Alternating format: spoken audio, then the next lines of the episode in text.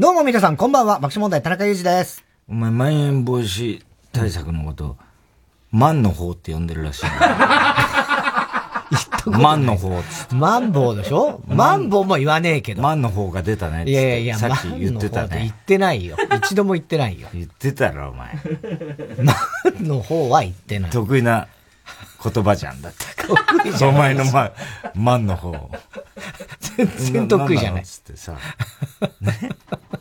万の方。つって。女の、あれは何なのつって。万の方。言ったじゃん、お前。冒頭から最低だよね、本当に。ねえ、そんな言ってないでしょ、俺は。マンボウのことを。あ、そう。はい。万の方っは何のことなの？じゃあ。なんだっけ？前あったよ、その響きは覚えてるけど、どの状況で俺それ言ったか覚えてないね。いやらしいよな、お前なんか、お前が言うとな。4歳の娘がね。4歳の娘がね、ウルトラマンごっこを今日やろうって言い出して、ね？ね？別に何でもないんだけど、あの、やっぱほら、名采配田中の娘だから、全部資金だよね。あの、もう自分で、わかんない。4歳だよ、まだ。で、ウルトラマンって、まあちょっとぐらいしか見たことないよ、そんなに。ねねだけど、ウルトラマンごっこしよう、つって。じゃあ、あの、私がウルトラマンで、パパ、あの、ほら、あの、ドラゴンじゃなくて、なんだっけ、あの、茶色い怪獣、強い茶色い怪獣ってから、ゴモラさ、それそれゴモラゴモラ ゴモラねパパ、ゴモラやって、つって。で、じゃあ私がウルトラマンね、つって。で、でこう戦ってる。女の子でもやそうねそう、好きなのよ。ななんかそれこそチャンバラごっこみたいなのも好きだしね。あ、そう。で、やってったら、海に落ちるのねとか言って、なんかしないけど、な二人で海で戦うみたいな、海でわーって。で、散々こうわーって戦ってんだけど、まあ俺ももうなんか疲れてきてさ、早くやられたいわけ、ゴモラも。あねあ。スペシウム構成打ってくれみたいな早くスペシウム構成打ってほしいんだけど、全然打ってくれないわけよ。だからもう早くもう。もう3分以上経ってるよ全然経ってんだけど、もう疲れて。でもこっちもさ、もちろんいやーってね。ピコンピコンとか言えばいいじゃんいやいや、でもその。ハラタイムなってるけど多分そのルールあんまり知らねえだろうなと思って考えたけど、いや、でもやってもわかんねえだろうなと思いつつ、やってたわけ。ね、そしたらさ、あの、なかなかあれ、やんないか、スペシウム光線を。必殺技。必殺技。俺が、ささやきおかみささやきみたいな。ささや出た。必殺技何？って言ったら、言って言うから、これあるでしょってスペシウム光線のやつ。手でやってうんやる。ね。で、それは分かってんだけど、名前が出てこない。出てこない。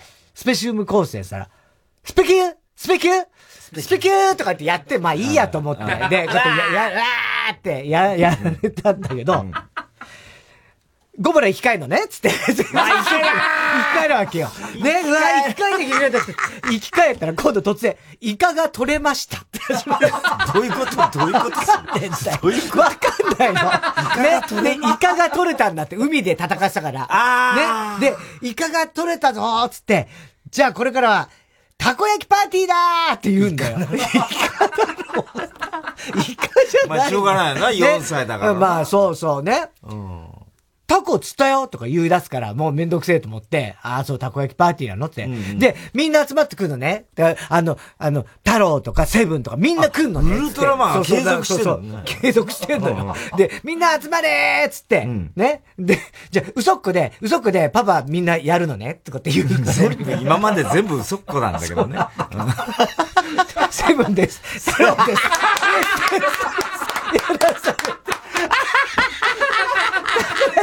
自己紹介してスタートとか言って、たこ焼きを焼んのウルトラマン兄弟がでそうそう。で、私がじゃあ、あの、タコ入れるのねつって。で、パパこう、あの、全部こう、いいあの、なんつうの、あの、粉のやつを溶いて、こう流すとこで、たこ焼きはたまに家でやるから知ってんのよね。で、パパがバーってやってて、つまみを庶民的なウルトラ、う。ん。ウルトラ兄弟。そう。ゴモラが、ゴモラだもんな、お前な。ゴモラがやってんだ、それ、用意を。たこ焼きやって。で、それで、ウルトラの父とか、ね、太郎に振る舞ってんだよ。ゴモラが。ゴモラが。できましたよって。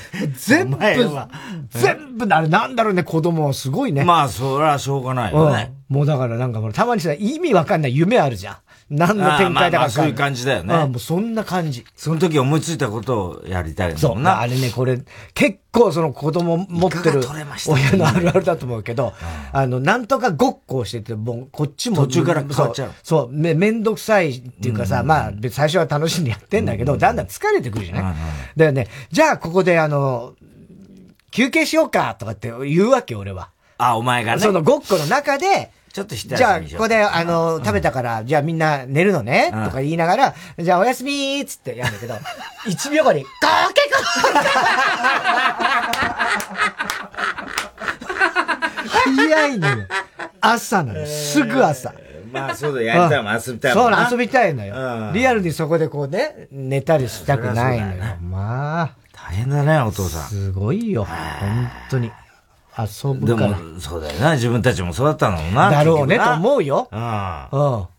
まあ、親とは俺そんな、あんまりやんなかったけどさ、まあ、おじいちゃん相手にはよくやってたね。ああ。あの、それこそウルトラマンごっことか。でしょ？うん。自分でウルトラマンだから、おじいちゃん回収でしょ？キックしちゃってさ、おじいちゃんをさ、さ、骨折するっつうんだよ。今から考えると、思いっきり蹴っ飛ばしてたからね。男の子だしね。うん。そう、おじいちゃんが、ママーってうちのお袋で、ママ来て助けーって必ず、あの、もうもう無理って時になると必ずうちの袋呼んで、そしてうちの袋、あんたいい加減にしてよおじいちゃん死んじゃうでしょ。本当にそうだよ、でもね。今からそう、今から考えるそうよ。ああそう平気で肩バーンって乗ったりさ、してたもんね。男の子は特に暴れるだろうからね。うん、おじいちゃん大好きだったからさ、助けてくれとか言って言ってたよ。大体本当にもう早く殺してだと思うんだよね。うん。そっちの方が。大変だね。大変。ゴモラとしてやるの、そのたこ焼き屋は。いや、そんな厳密には。もう別に普通に、だから喋るから。会話とかするから。あの、ウルトラマン対ゴモラも。攻撃まで教えちゃうんだもんね。そうなのウルトラマン。そうそうそう。ささやきゴモラ。ささやきゴモラなのよ。そうなの。もうだから、あの、今のウルトラマンとかって、結構その、なんつうの、喋るんだよね。ああ。すごい違和感あるから、最近の若手ウルトラマン。いろいろ複雑だ、そうそうそう。若手ウルトラマンって結構喋る。喋るんだよね。うん、心の声。昔は一言二言だったもんね、喋ってもね。まあ、じわーぐらいでしょ？うわーとか、なんか、たまにさ、なんか、あの、ほら、なんか、ゼットンが来るときとか、なんか、ちょっとほら、喋ったりしてた。ゾフィーがね。ゾフィーが。うんうんうん。ゾフィーゾフィーに対してか。に対してか、ドロロロロロロロベつって、あの、来んだよね、ゾフィーがな。ゾフィーが来た時とか、なんか喋ってたりしてた超栄光かかってね。うん。ウルトラマン、ウルトラマン、ウルトラマン。ゾフィーありがとうってた。あ、ゾフィーありがとうって言ったんだっけ？ありがとう、ゾフィーとかって、なんかちょっと栄光のかかった声で。ありがとう、ゾフィー、ゾフィー、ゾフィーみたいなことか。そうそうそうそう、そういう感じで。お、喋ったみたいな、そういう感じだった。今喋ったの？日本語やっぱ喋れんだな。だったらもっとペラペラ喋ればみたいなさ。普段から、ね。最初から。普段からね。地球の皆さんとか。いやいやいやいやいやいや言わないで。いやいやね。なんかさ、もうシェアしか言えない。そっちやめろ、そっちやめろ、そっちやめろ、いいから言わないからね。言わない。うん。面白いね。言ってほしいけどね。水島先生死んじゃってさ、寂しいね。本当だよね。なんかさ、俺もさ、水島先生、いろいろ、こう、なんつうのかな。考え、考えたらさ、やっぱさ、偉大だなと思っててさ。そうですよ。で、あのー、なんつうの。今日もさ、NHK だったんだけど、ほ、うんで、まあ、メイク、メイクして、メイクさん、若い女の人だからさ、ねさ、知らないんだけど、水島先生死んじゃったよね今だと言うよね、よくですよね。知らねえのだろうと思いながら。はい、とか言ってさ、はい、あのー、あれ、読んでた？ドカベ。ドカベ読んでた？とか言う。うん、いや、ちょっと私、あの、うん、私は、あの、あの、今回初めてそういう、あれ、え、ドカベン読んでないの？もう最悪だよ、もう。みんなと話合わなかったでしょ？小学生の時とか。中学、お前が話が合わないんだよ。みんなと話合わなかったでしょ？って言って。うん、いや、私の時はその、あの、スラム、流行ってたのはスラムダンクとかで。うんうんスラムダンクか。まあ、時代が違うなーつって。うん、俺ん時はまだだって、バスケット日本になかったからね。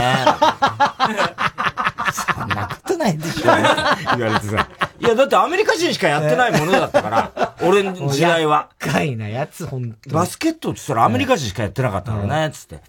ほんで、もう、ででもすごいんですね、つって、なんか、うん、えー、ニュースで改めて、ね、ね、してくれてね。で、いやもう、うん、すごいなんてもんじゃないよ、ってね。で、私たちの時は、あの、小学校の時は、スラムダンクだ、あるとか、あの、やっぱりあの、ドラゴンボールとかね、あの、何、北斗の剣とか、そういうんでしたって、やっぱジャンプ、あの、あの、でやってるのはそういうんでした。いや、もうジャンプとかさ、もうさ、あの、チャンピオンだから。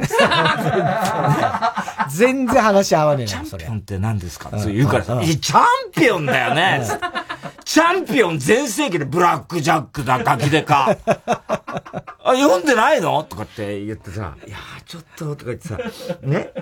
で、すごいんですね。200巻ぐらいドカベン、あ、200巻つっても、ドカベン48とか、そのぐらいだけどもね、つって。で、あの、ど、水島先生のね、あの、野球漫画っつうのは、とにかく、全部ね、世界観が繋がってんのよ、つって。言っててさ。例えばそのドカベンだったり、弓道くんだったり、一休さんだったり、つったらさ、え、一休さん？一休さん音だけで聞いちゃうとね。出てくるんですか？って言うからさ、いやいや、一休さんつったってあの、トンチュ坊主、トンチュ坊主じゃねえよ。そんなわけねえだろ、動画で。あいつ野球やってるとこ見たことある？あいつ、もうゲラゲラ笑ってあ、そうですよね、なんつあいつ野球やってるとこ見たことある？あいつの時代こそまだ野球がなかったんだよ。ね？あいつが出てきたって困るよ。急に甲子園にあいつが出てきて、ポクポクポクとか言って、何すんの？あいつがさ、それ出てきてあの時代に。野球やってないんだから、つってさ、ほ、うん。で、あのー、もう、要するにあいつが、あの、バッターボックスに立ってさ、屏風から虎を出しましょうって言われたって、それは困っちゃうよ、なんて言って。て、すいません。すいません謝ることないんだよ。もう一生言われるこれ、みたいな。一休さんがいるわけで、なんであいつが一人でメイク高校で、投げんだよ、あいつ、おかしいと思わない？あいつが着物、みんなユニフォーム着てる時に、あいつが一人で着物を着て出てきてね、数珠持ってね、なんで一人で仏教広めんの？甲子園で。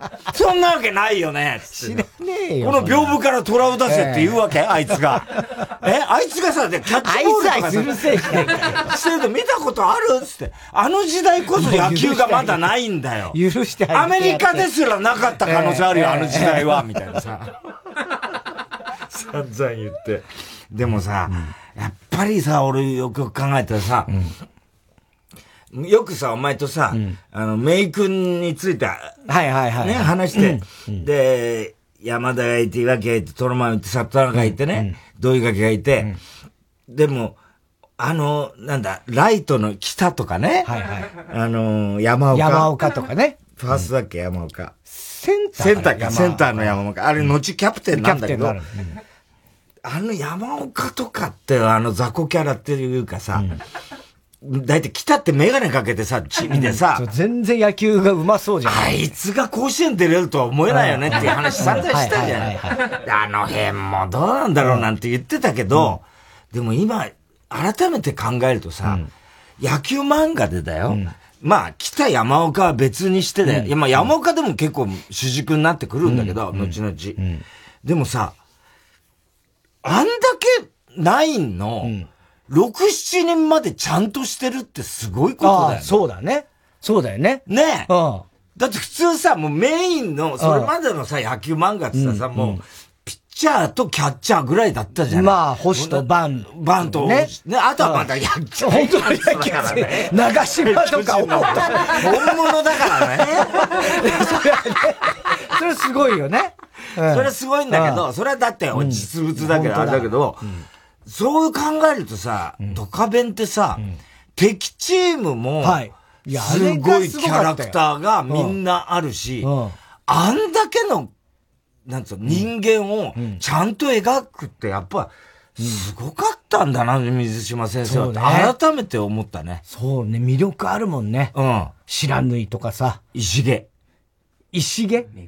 メイクにしげって言ったっけ？ったよね。ショートか？うん。すげえ、もうライオンズショート石毛。ショート石毛。ショート石毛。いたいたいた。西武じゃねあと、大江三太郎はさ、メインから来るじゃん後からさ。後からね。あの、あ横浜高校。横浜高校と間違えて、来ちゃうんだよな、大江は。で、あの、要するに、ドモンの。そう、ドモンのキャッチャー。キャッチャーなんのつもりで。のつもりで組んだよな。組んだよ。で、来ちゃって、これそのまま入んだよな、メイクに。なことあるか現実があるか笑ってるっていうさ、大江三太郎とかさ、すごいなと思ってさ、いや、面白いよね。魅力あんだもん。甲府のガマとかさ。ガマとかな。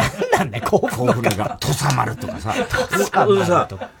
あのー、やっぱりさ、あの頃のこといろいろ思い出すとさ、うん、男だ方甲子園があってさ、うん、で、豆炭がいてさ、うんその、さ、巨人学園のあの一休さんの時にさ、巨人学園のさ、監督でさ、実は豆炭なんだよ。豆炭なんだっていうね。そのさ、ええ、あの豆炭が、みたいなさ、あの凄さね。あの時代にね。あの時の、こう、嬉しかった。そうそうそうそう。感じとかさ、すごい覚えてるよね。はいな、アンさんみたいな、ね。はいな、アンさん。行くで、マメタン。はいな、アンさんだよね。目が見えなくなっちゃってさ。そうそうそうあれはすごかったよね。美少女ってさ、マネージャーがさ、あの、藤村甲子園のとこ行ってさ、甲子園がさ、硬くなっちゃうんだよ。甲子園で。それで、握りが甘くなっちゃってさ、あの、ベンチ行ってさ、美少女、すまんこれは、わしは、緊張ほぐすためなんや、つって、美少女のおっぱいを、揉むっていうさ。ハレンチ学園。ハレンチ学園。もうすごい、なんかさ、ああいうのとかさ、生き生きとしてんだよね。してるよね。ああいうのないよね。で、だからそれまでの、ま、野球漫画、もちろん、巨人の星とかもめちゃくちゃすごいんだけど、やっぱりさ、魔球とかだったじゃん、わけじゃない。それがさ、もうそういうんじゃないっていうさ、そうね。もう本当にさ、水島先生のやつってさ、作戦とかさ、まあ確かに、その、とんでもない身体能力のやつとかね。あの、トノマの火だとかさ、よくわかんない。魔球なのか何なのかもわかんないぐらいすごいことだけど。でも一応、なんつうの？なんかさ、こう、あるじゃん。そういうなんか、リアリティっていうかさ、それまでの、なんかこう、大リーグボール寄せギブスで来た、うん。うん、あれはあれで面白かったんだけど、うん、消える魔球とかって、それだけじゃん。うん、言ってみりゃさ、あの、ストーリーの主軸となるのが、魔球を打てるか打てないかっていう話だったのが、ここのチームとはこう、ここのチームとはこう、うん、で、このキャラクターはこう動くみたいなさ、そういうのってやっぱさ、すっごいことだよね。いや、だから相手チームとか考えるだけでもあれすごかったすごかったよね。ブルートレイン学園。ブルートレイン学園。あんなこと考える。謎の学園みたいな。キラ高校とかね。キラ高校な。不気味だったよね。あんなの。オカルトだもん、もう。なんだ、不戦勝で勝ってくるそう、不戦勝でどんどん勝ってくる。確か。みんな食中毒を起こしちゃうんだよな、相手のそうそうそうそう。あれもう、もう不気味だった。トノマには効かねえ。トノマだけ。そう。なぜか、やっぱさすがトノマと思ったもんね、あの時ね。思ったよね。ね。すごかったよね、ワクワクして見てたね。ワクワクしたよね。あら、偉大だって。だから、その、要するにもう、神奈川の強さとかさ、もう、異常だったじゃん。異常。だってもう、あの、多分、甲子園出て優勝準優、ベスト4全部神奈川県ぐらいですよ。そうだよ。雲龍しなのいがいるから、うん、もう神奈川県大会の方が盛り上がったりさ、そうね。してたじゃん。雲龍は土佐丸かな？雲龍は、え、違うよ。土佐丸は、犬神、犬神、犬飼、犬飼、犬飼、犬飼兄弟だ。犬飼兄弟。うん。あの、でかいやつだよね。あの、雲龍って。雲龍でかいやつ。あの、逆毛の。逆毛のね。あれって違う、土佐丸じゃなかったっけ？土佐丸じゃないよ。違うか？俺もちょっともう、その辺記憶が曖昧になってきた。確か、白縫と雲龍と、あの、名君が大体、あの、三つどもえみたいな感じだったと思う。神奈川県。白真白真白真白真ね。白真。かっこよかったなかっこよかったよ、知らぬいな。プロ行ってもすごかったからね。うん。あ、プロプロ野球編ですごかった。プロ野球編でも知らぬいがあの、帽子のつばから目が見えてるね。ちょっとこう三角形にこう、切れてんの。だからさ、濃いのよ。それまでほら、あれを、ドカベのスポコンアニメとか、スポコン漫画みたいなこと言うけど、俺らのイメージとしては、スポコンって言うとやっぱ巨人の星。そうね。であったり、例えば、アタックナンバーワンであったり、それまでの、いわゆる、こう、暗い、うん、どっちかっていうとさ、苦しみ、うん、苦しみね。を描くのが、スポコンだったじゃん。だから、ドカベンからやっぱりさ、カラッとさ、こう、明るい。そうなのよ。ライトなのよ。ライトなんだよね。ほ、うんで、なんつうの、山田もさ、うん、なんかそう、た、多少、一番苦しいんだな、記憶喪失になって。記憶喪失になって。あれは大変だった、あれは大変だったじゃん。最終的にキャッチャーミットで、だもんね。うん、そうそうそう。ね。優勝旗が盗まれちゃうんだよね。あったね、それと、記憶喪失の時期が重な、なんか多分そういう因果関係があったと思うんだけど。あったんだっけ、あれ。そう。で、あの、山田がさまよい歩くんだよね、街をね。あの時のさ、あの時のどうしちゃった山田みたいな。韓流ドラマみたいな。何だったんだろうみたいなさ。あれもさ、ドキドキしたけどさ、あの時ぐらいじゃ苦しんでるか様子が見えたの。ああ、まあ、柔道時代はね。あ、柔道時代は結構、まあ、ね、過去に、中学の時に、なんかね、あのーなんつうの、フォームスチールをさばいて、怪我さしちゃったんだよ。そうだっけ？相手の。それでとにかく野球それで野球はもう二度とやらない。やらないって言って。なって、それで柔道に行くんだけど、だから、柔道時代確かにきつかったよね。きつかったね。でも、その時にね、ガマとかワビスケとかさ、そういう。それがみんな野球に。だから、すごいよね、山田ってやっぱりさ。山田がすごいんだよね、山田ってね。だから、とにかく山田に勝つためにしかないんだよね。職種変えてくんだからね。でも、種目変えてくん変えてくんだよね。それくらいだよ。それが全国にいんで、そういうやつが。そうなんだよね。うん。だあの一番不気味だったのは、あの、武蔵坊。ああ。あの、何？弁慶高校。弁慶高校。あれ上昇名君破れるんだね。破れ、あそこにしか破れてないからね。破れてないはずですよ。弁慶高校ね。あれは不気味だったじゃん。なんかさ、もうさ、歩ってくんだよね、甲子園そうなのよ。ナインが、地蔵とかの、どっかのなんかこう、峠の地蔵みたいなところにいて、そいつさ、小無双みたいな格好して。小無双みたいな、そうそうそう。一人一人だんだん集まってくんだよね。そうなのよ。お前もここから来たか、みたいな。みんな、歩ってくあ、どっから来んのあいつら。普通バスだろ。バス。普通バスだよね。他県から来んだよね。あれさ、他県だと思うんだよね。他県だよね。別に、弁慶高校ってどこ、何県代表京都とかじゃないのかな？京都かな？わかんない。弁慶高校っていうだったら割と近場よ。近場か。京都だったら。京都だったらそうか、兵庫まで近いのか。まあね。岩手県岩手県から来てたんだよ、歩きで。もうさ、大会終わっちゃうじゃん、そんなの、みたいな話じゃん。っていうかさ、結構もう、7月頭ぐらいから出発しないとみたいな。岩手県大会やってるかどうかぐらいの時からもう出発しないとぐらいじゃないのかな。すごかったよね、あれもね。うん、なんかさ、奥深かったなと思ってさ。面白かったな面白かったよ。超金のない学校、あそこ名前なんだっけ？全員野球のな。そう。で、あの、バットも全部さ、あの、折れたやつを短くしてさ、やって学校とかさ。もう敵がやっぱ面白かったね。西武高校。なかったっけ？あ、当たる投手？当たる。あ、当たる投手ね。あと、あの、坂田、通天閣。あ、通天閣打法。打法。うん。坂田三吉。あれがね。ああ。あと、フォークも強いんだよね。あれ、あ、尾形か。尾形、岩木。岩木の尾形。すごかったよ。直角に落ちるんだよな。そうなのよ。で、練習してるとき、カンカンなのよ。空き缶に、落っことすんだよな。あれとか信じらんなかったよね。もうメメジャー行ったってどこ絶対打てるわけないと思ったよね、うんうん、甲子園とかそういうレベルじゃないんだよね。すごかったよね、あれね。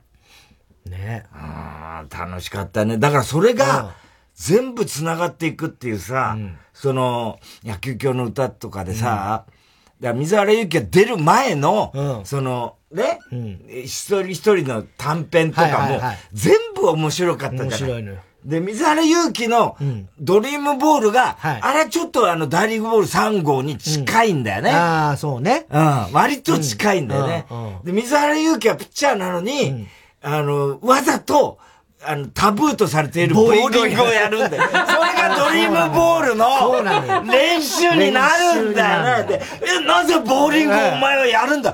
肩を壊すぞみたいな言われちゃってさ。初めて知った、あれで。あれ初めて知ったけど、本当かどうかもわかんないけどさ。まあね。よくわかんないけど。あまあ確かに理、理にはかなってるしさ。なんか、ワクワクしたよね。ワクワクしたな岩田哲五郎とかさ、あの辺の、で、あの、実写版の時の木之内緑の可愛さね。ああ、ね野球教の歌ね。野球教の歌。ああ、水原ゆき。かったよね。あの時の水原ゆきね。似合ってた、野球帽が。野球帽似合ってたよね。で、あの、岩田哲五郎が小池浅尾だった。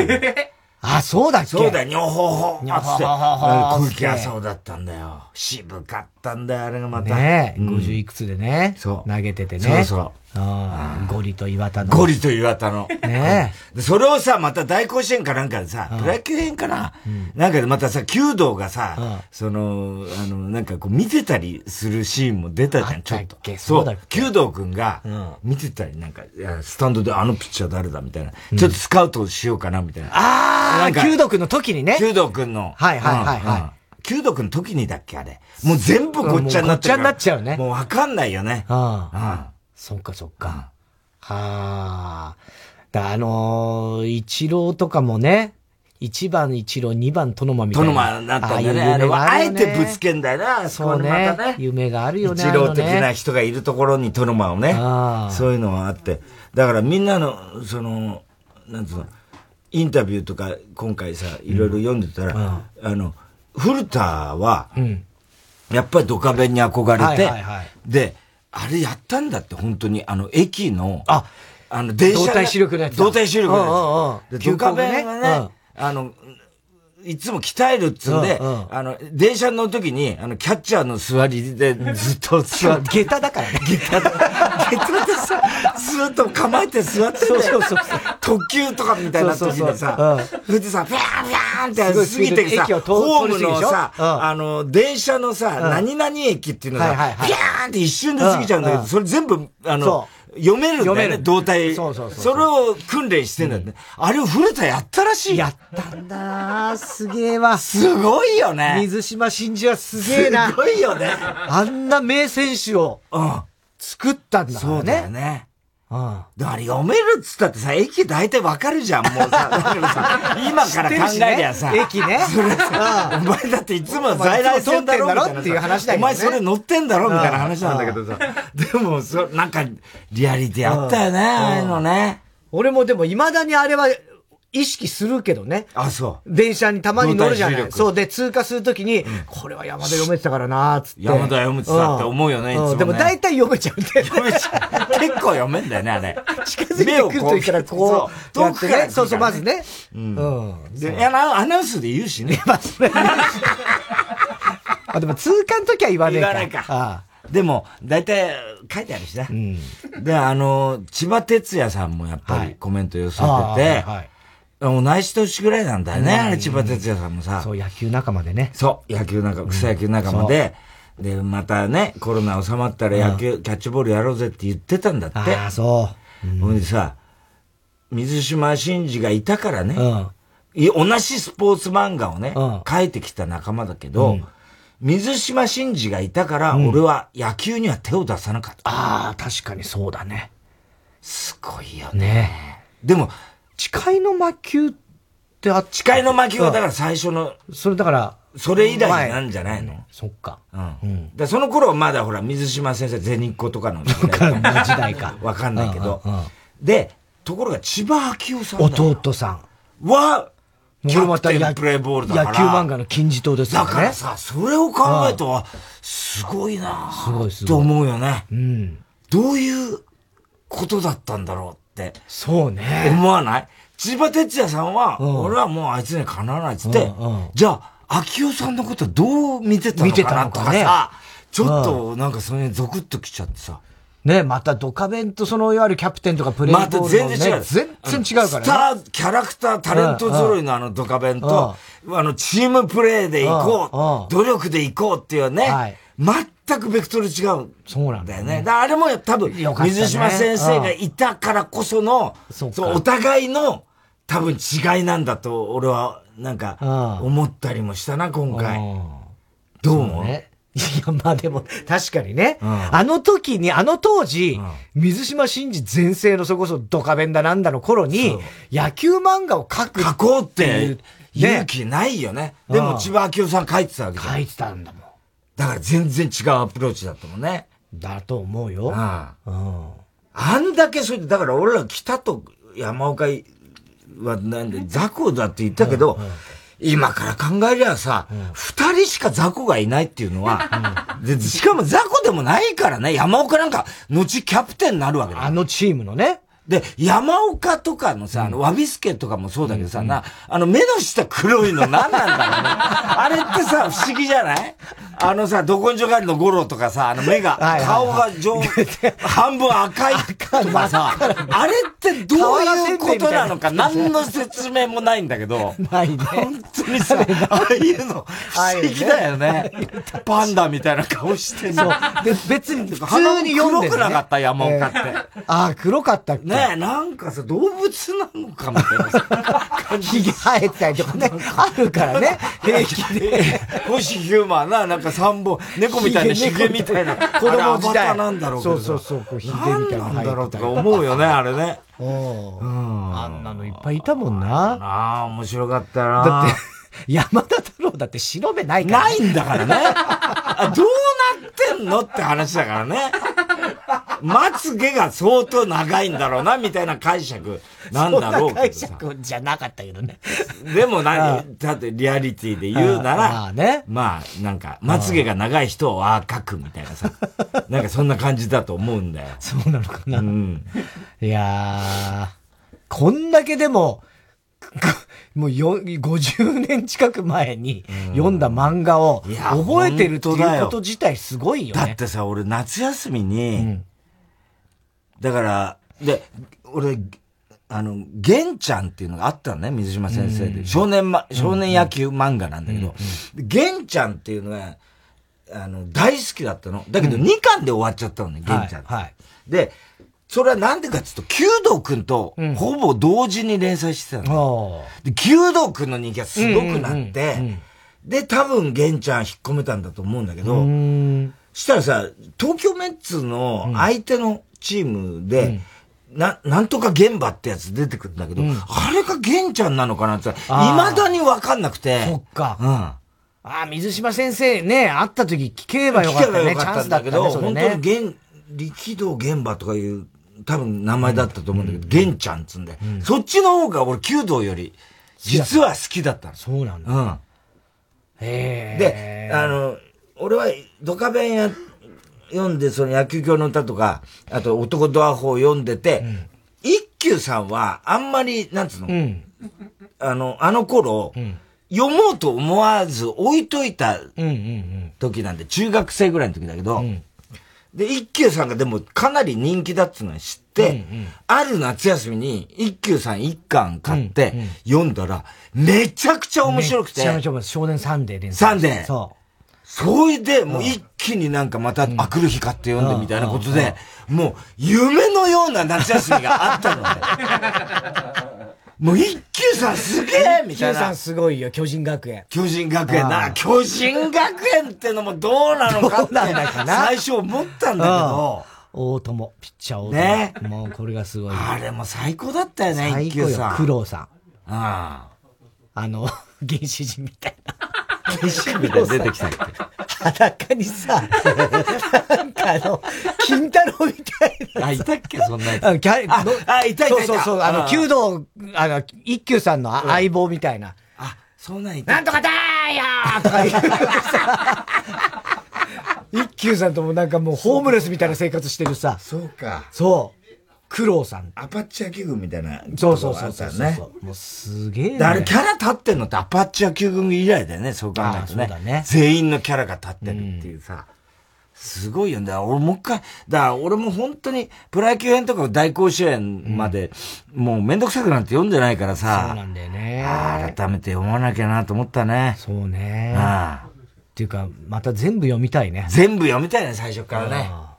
でも、アブさんとか読むの大変だよ。アブさんも大変だし、ドカベンの柔道のところちょっと、これは、ちょっととまあ、柔道ともうちょっと、こう、飛ばしちゃうかもしれない。何巻ぐらいまで柔道なのかな？え、結構長かった記憶あんだよな。5巻ぐらいまで俺柔道やってたような気がするんだよね。ああ、そうだっけ、うん、あれも裏事情なんだよな。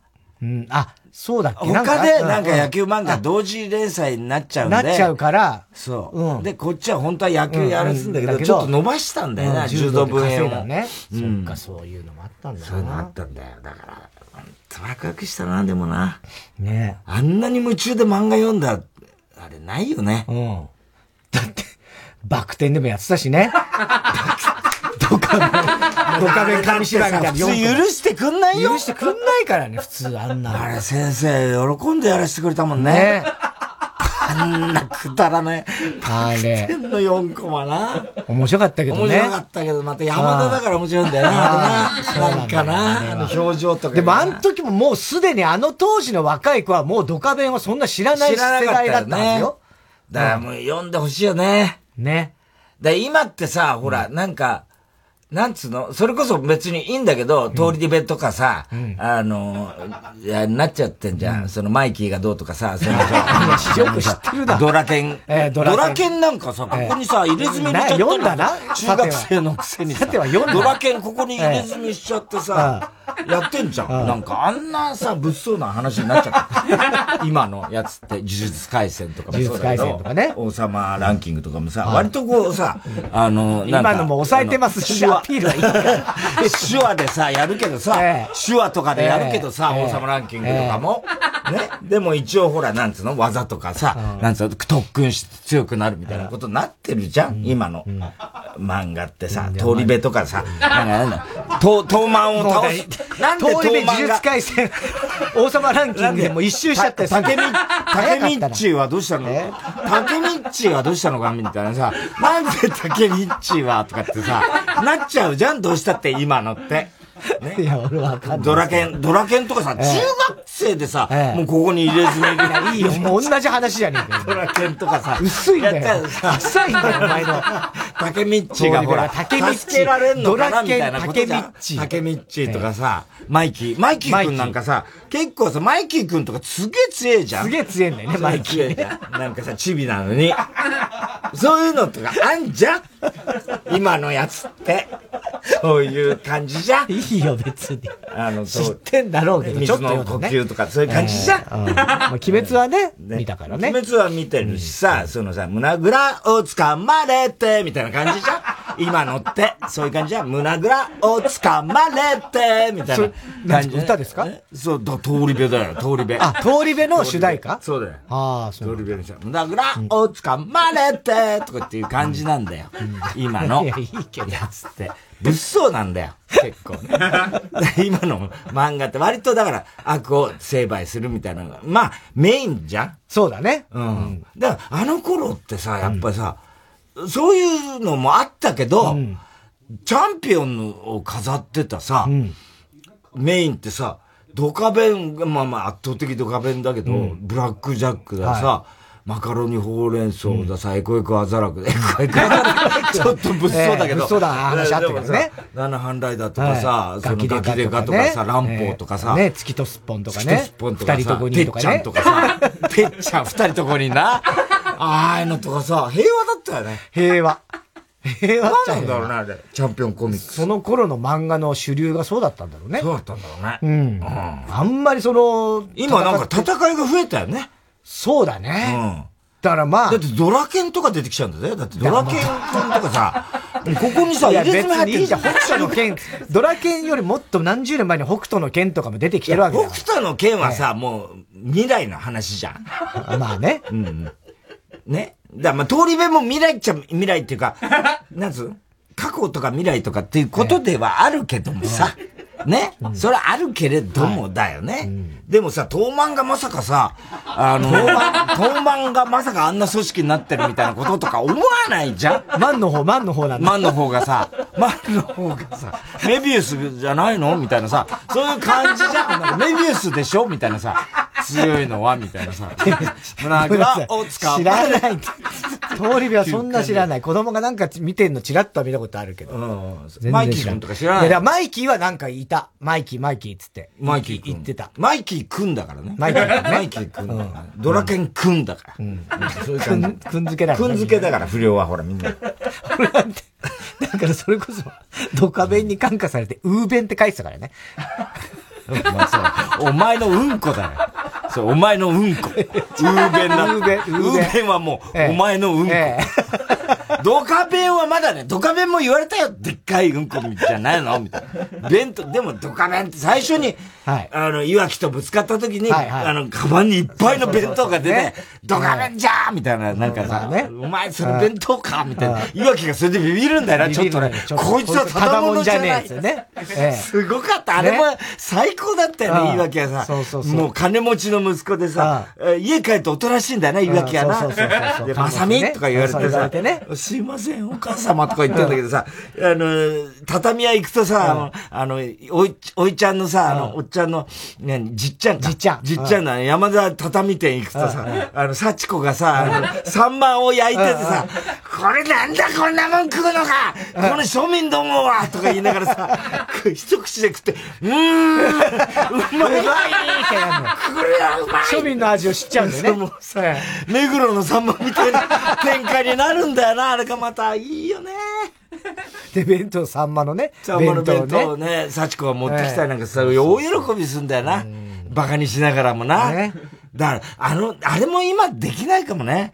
いわきがさ、ブスはき美人に見えて、美人はブスっていう、はいはいはい、あの設定だったじゃん。で、夏子はんは巨ブスじゃん。はい、でブスなんだけど、夏子はんってすっごい美人じゃんみたいなこと言ってさ、で、幸子のことはさ、ドブスチビって呼ぶさ、ブスブスってみんなのことブスっていう。悪球打ち思う。悪球打ち。だから、だからこそ悪球打ちみたいな。がストライクに見えるんだみたいなさ、設定じゃん、あれって。今できないよね。できない。あれね。すごい面白いけどね、あれ。貧富の差がありすぎすごいよな。こんなの食っとるのかみたいな。すっげえバカにするもんな、この貧乏人みたいな。では、そろそろ参りましょう。火曜ジャンク爆笑問題カーボイ。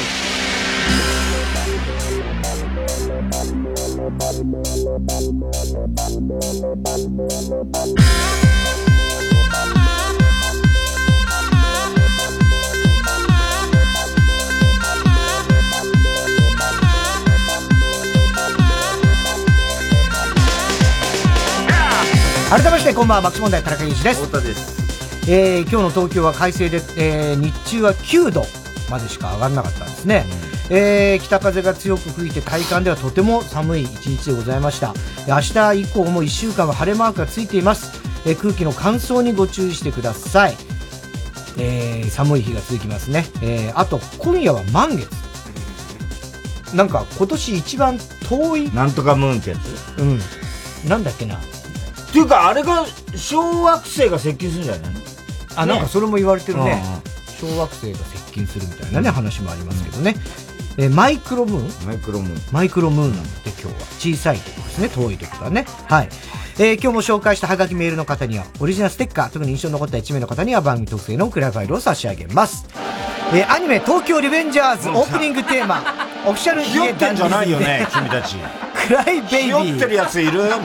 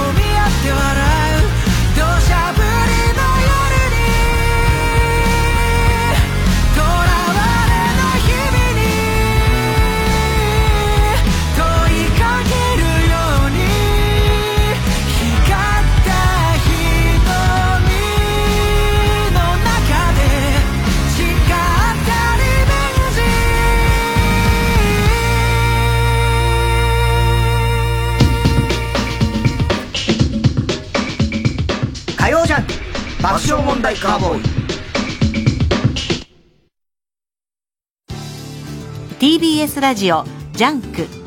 この時間は小学館中外製薬三和シャッターチャップアップ育毛剤フルタイムシステム他各社の提供でお送りします。真相を解き明かす快感と常識が覆る快感をあなたに。新感覚ミステリー漫画「ミステリという中で」コミックス発売中真実は人の数だけある小学館ああ、緊張する。周回製薬の看板役者として思いっきり言ってこい。ありがとうございます、監督。練習通りやればいいんですよね。違うわ。練習で40点のやつが練習通りやってどうすんだ、お前。僕、40点ももらえるんですか ?60 点足んねんだよ。60点伸びしろがある。僕の知らない60点がまだあるお客さんの前で頑張るぞ。おめえもういいわ。早く出ろ。アメリカの国民的画家、モーゼスおばあさんが描く幸せの風景。グランマモーゼス展、素敵な100年人生。TBS ラジオ公演、2月27日まで、世田谷美術館で絶賛開催中。詳しくは、TBS ラジオのホームページ、イベント情報まで。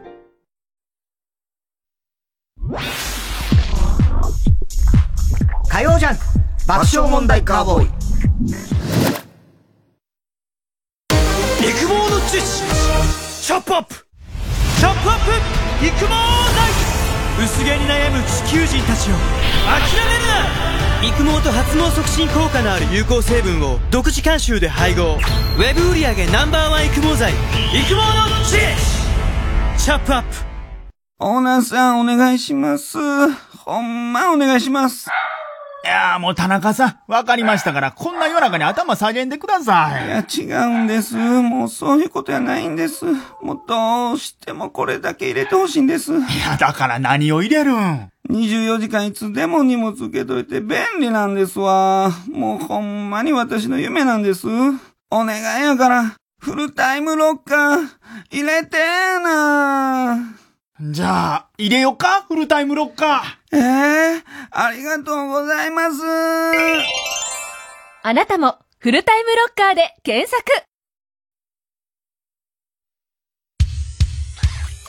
火曜じゃん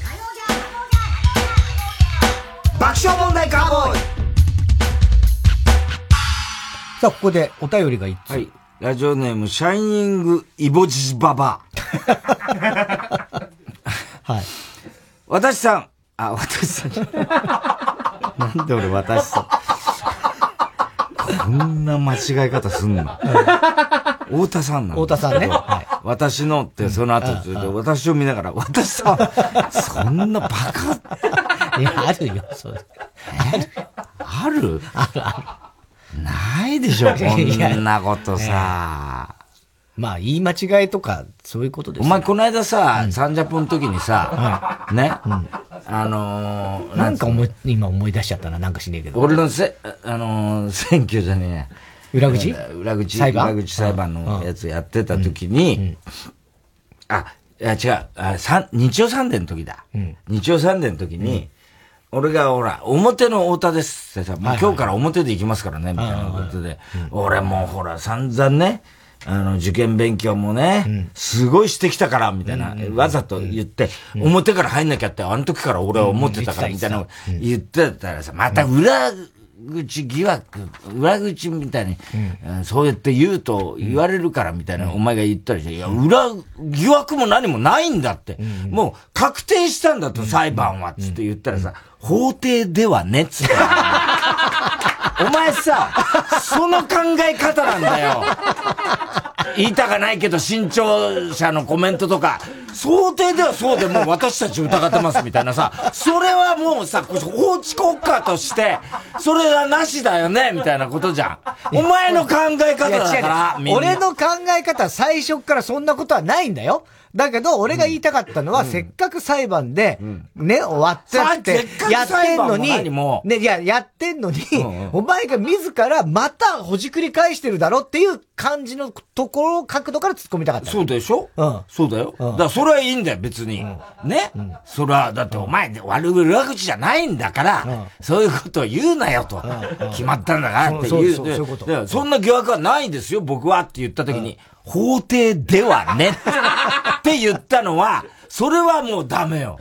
そうなんだ。そうだよ。だって、法廷ではも何も、全部、すべてなの、はい、それが。はい。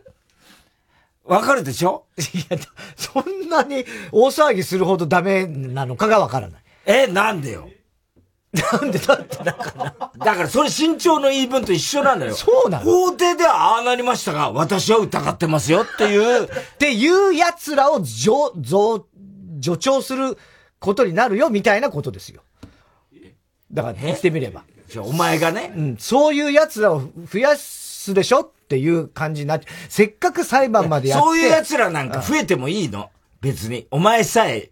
いや、俺は最初から、俺が一番。じゃあ、法廷ではねって、その考え方がおかしいっつって、この国は法治国家だから、もう法廷で決心したことが、はい、それはもう、その、そういうことなんですよ。うん、それで決まりなんです。はい。うん、法廷ではねではないの。わかる？法廷だろうが、全部、外だろうが、全部で、そうじゃない法廷がすべて。はい。法が、法の、すべて。法の支配のもとにこの国は、生き、はい、進んでるわけです。法治国家ということね。そういうことです。はい。わかります？はい。法廷ではねっていう言い草、本当にやめてください。本当やりかねねえな。この手ちょっと待ってくださいよ。ちょっと待ってくださいよ。あ普通の歌、いけなかったけど、この後の CM だここで中村佳穂のさよならクレールをお聴きください。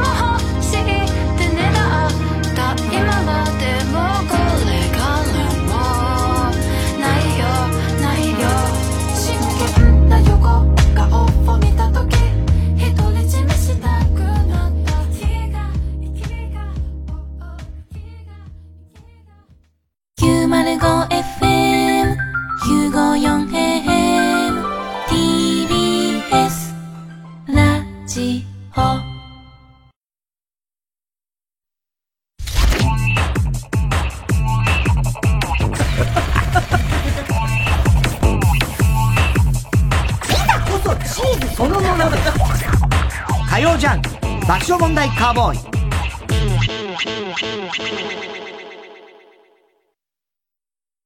今就活中の君へ。大丈夫。この経験できっと君は成長している。悩んでいるなら一度三話シャッターを訪ねてみてください。悩みを乗り越えた先輩たちが笑顔で活躍しています。三話シャッター。チャップアップヤブカラスティックルー大柴です。私、育毛剤チャップアップのアンバサダーに就任しました。本当にね、耳にウォーター、クリビス天魚、驚きピーチの木ですけど、頑張っていきたいと思います。え？中身がない？髪の毛があればいいじゃな。い。チャップアップをトゥゲザーしようぜ。TBS ラジオ公演アートフェア東京2022テーマはアートアートアート。3月11日から13日までの3日間。東京国際フォーラムで開催。アートの今今のアートをご堪能ください。詳しくはアートフェア東京で検索。TBS ラジオジャンク。この時間は小学館。中外製薬。三和シャッター。チャップアップ育毛剤。フルタイムシステム。他各社の提供でお送りしました。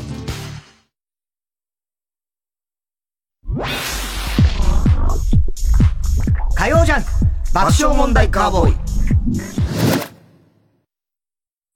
開局70周年記念 TBS ラジオ公式読本おかげさまで重版出題好評販売中です。森本武郎、大沢優里、生島博士、爆笑問題、伊集院光、ライムスター歌丸、赤江玉緒、ジェーンスー、荻上チキなど、総勢30人を超えるパーソナリティが登場。久米博士、荒川京慶、小坂井和樹、関根勤、岸谷五郎らによる紀行文、毒まむし三太夫が語る TBS ラジオ。長峰由紀富山恵里が語る永六輔など70年の歴史を楽しめる内容です。責任編集武田砂鉄。開局70周年記念 TBS ラジオ公式読本は税込1760円。ぜひお近くの書店などでお求めください年に一度恒例のビートルズトリビュートライブが帰ってくる。ディアビートルズ2022、3年ぶり待望の開催決定。出演、杉真理、坂崎幸之助、リッキー、上田雅利、清水仁、伊豆田洋之、小泉信彦。ゲストに、久保田洋司、山本光を迎え、TBS ラジオ後援で3月4日金曜日午後6時30分から新宿文化センター大ホールで開催。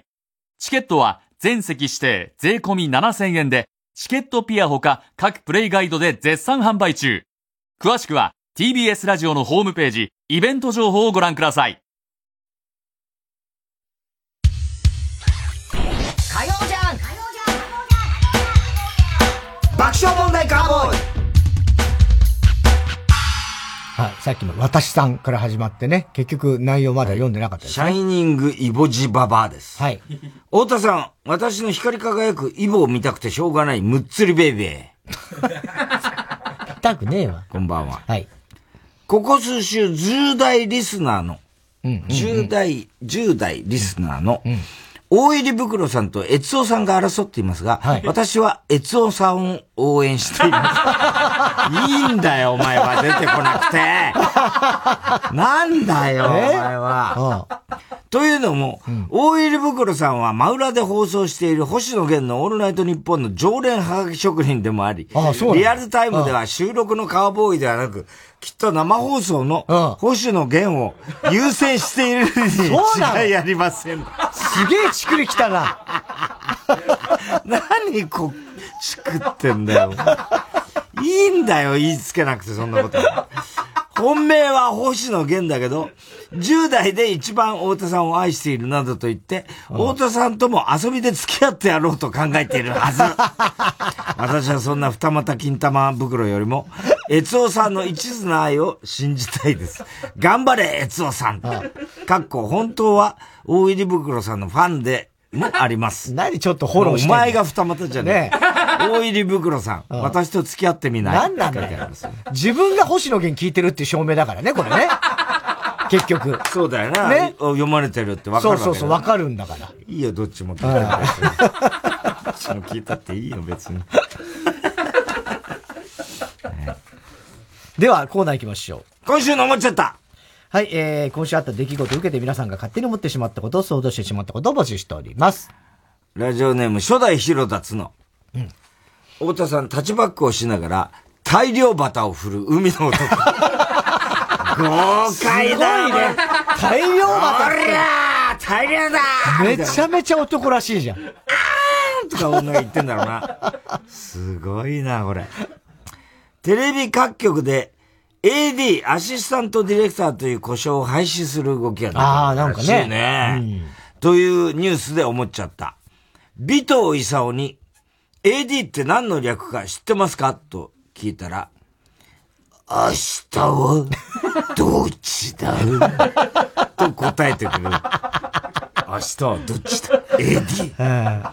明日はどっちだね。AD だね。AD って本当言えなくなっちゃうのかな？ねなんかね、ネクストディレクターの ND とか、ヤングディレクターの YD っていうのが今言われてるそうですけど、各局バラバラだって。そうそう困るよね。こっちは全部 AD で統一してんだからさ。そうだよね。うんこの間 AD のさ、何々がさ、っていう話。そうそうそう。ね言っちゃうね。それわざわざなんだっけ？あ、ND か、つって。で、AD がなんで、あれなのかよくわかんないね。いアシスタントディレクターだからね、別に。そうそうそうそうそう。別にアシスタントだからね。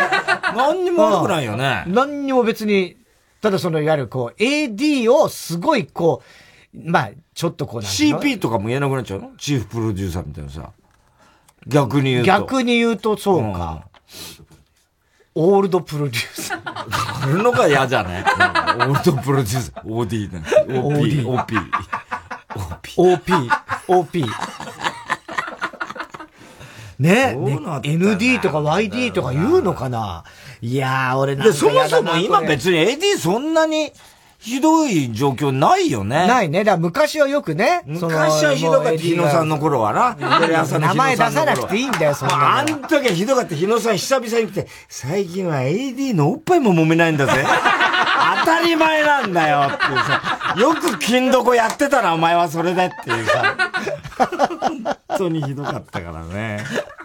しかもあのね、風俗帰りにそれ言ってたからね。早朝とソープ行ってきた、今。あのえげつない札束持ってな。本当だよ。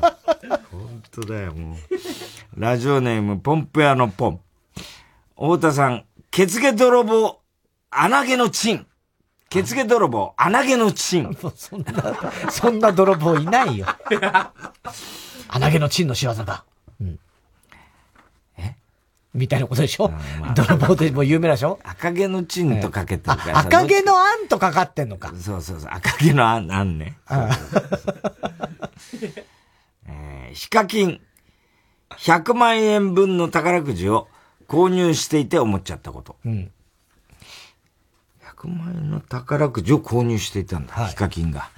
もしヒカキンがさつまいもを食べ過ぎたら、名前はヘコキンになり、YouTube のオープニングで、ヘローブブブーと、ヘをこくと。なんだよ、これよ。小学生じゃねえか、お前。ポンプや。お前さ。なんだよ、血毛泥棒穴毛のチンって言っといて、お前さ。ひどいな、これ、お前。こんなことしか思いつかなかったのかよ、お前。本当にもう。えー、極東ベイクライト。キングね。キングか。極東ベイクライトキングだキングです。お、現キングですね。えー、太田さん。小野洋子にすらぶん殴られたことがある人。ちょっと待って。どういうことなんだよ。小野洋子にすらぶん、そんな、絶対にぶん殴ら、まあまあぶん殴らないだろうけど、ね、そういう象徴でもないしね。うちの袋に似てますから、小野洋子ね。そうだ、似てたな。アドのうっせぇわが、YouTube 再生回数2億回を突破、と聞いて思っちゃった。はい。2億回ってすごいね。ね。中国人が全部聞いたみたいな感じだ。いや、中国はもっと10億とかだから。全然もっと全然います。もしもアドが朝のニュースの占いのコーナーをやったら、さあ、今日のサソリ座のうっせぇわ。あなたが思うより健康ですって言うと思う。運勢はね、うっせぇわ。あなたが思うより健康ですいい詩だよな。えー、東福小僧、太田さん、田中さんこんばんは。高田純次さんを見て思っちゃった。高田純次さんって好きな卵を聞かれたら、女優の卵かモデルの卵。即答すると思う。好きな卵ってあんまり質問されないけどね。なんだね、そう。半熟とかそういうことなのかな。ね好きな卵ね、読まれたら初採用ネーム、ゆいゆいた。うん。太田さん、赤木愛ガチ勢の。何十年前の話してんだよ。ガチ勢だよ。ガチ赤木愛ガチ勢。何十年前よ、ガチ勢の頃。ガチ勢ってよく使うわ。ドラケン君が怒るよ。え？ドラケン君が怒るよ。ドラケン君は怒る、知らねえよ。ドラケン君が怒るよ。わかんねえけど。マイケルに言いつけるよ。だからさ、あのさ、なんとかのやついるみたいなやつあるじゃない？ダチがお前こんな目にあってひよってるやつまさかいないよね。みたいなあるじゃない？で、それで。ひよってるやつ、こん中にひよってるやついる？ダチがこんな目に合わされて、こん中にひひよってるやついんの？みたいな感じよ。あるんでしょそういうの。それで、最近、子供たちが、ね、もうとにかくお風呂入れっつってもなかなかまあ、めんどくさくて入んね入んねってな、なるわけよ。ね。三人いて、早くお風呂順番に入んなさいってかって言ってると、こん中に風呂入れてるやついる いねえよなーとかって言われる悪影響出てるね。悪影響出てんだよ。いねえよないねえよなーとかってそこだけ揃ってんだよ、みんな。わーみたいな感じになるんだろうね。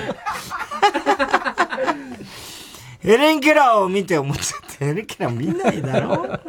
ヘレン・ケラーに爆笑問題のどっちが好きって聞いたらしばらく悩んで、おーたオチバレすぎだわ。そりゃそうだろうな。えー、あらかじめ語られるローマ人。うん。太田さん、放置プレイが一番の快感だと思う人、こんばんは。うん。糸ね。糸。みゆきさんの糸。はいはい糸を聞いて思っちゃった。もし SM 城が豚野郎を亀甲縛りするとき、たての糸はあなた。よー、この糸もあなた。どっちもあなただよと歌いながら縄で縛る。割と優しげな感じだ。そーっと縛ってそうだね。ラジオネーム、虎年の人妻。太田さん、ミミズでマフラーを編む人、こんにうわラジオネーム、虎年の人妻。年女だね。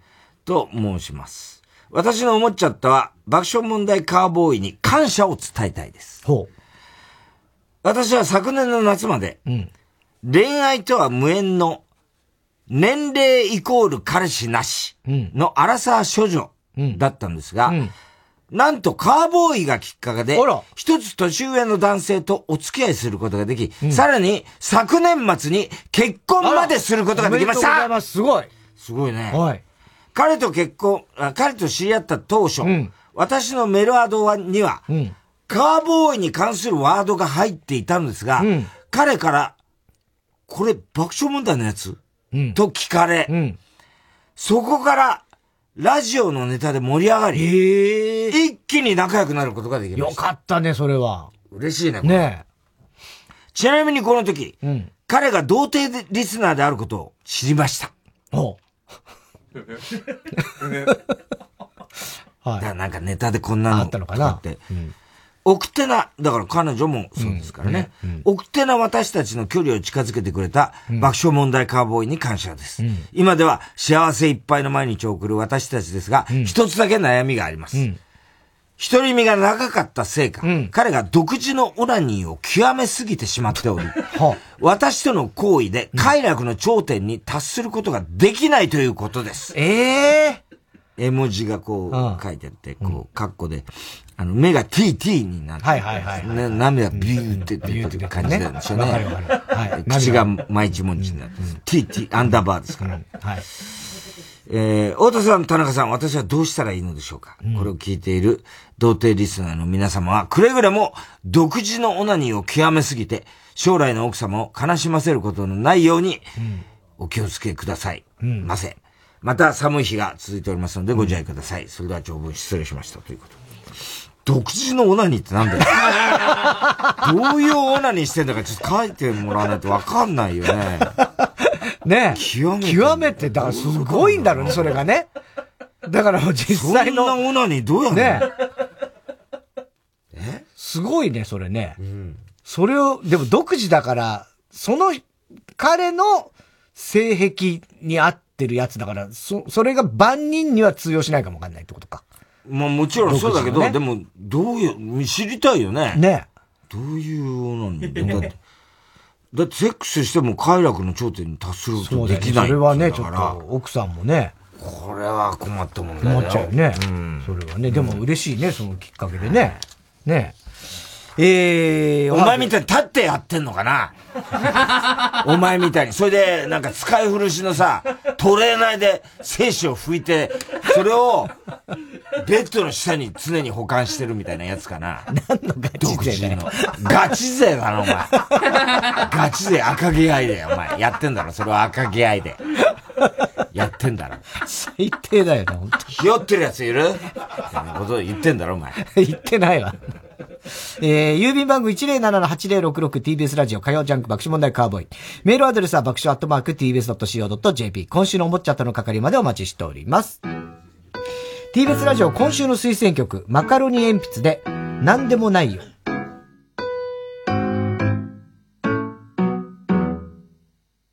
僕には何もないな。参っちまうよもう。っておきのセリフも特別な用紙も。君がくれたのは愛や幸せじゃない。とびきりの普通とそこに似合う笑顔だ。僕でよかったかい？こんな僕でよかったのかい？なんて聞いたりしないよ。だって君がよかったんだ。そんな僕の予感なんだ。体は関係ないほどの心の関係。言葉が邪魔になるほどの心の関係。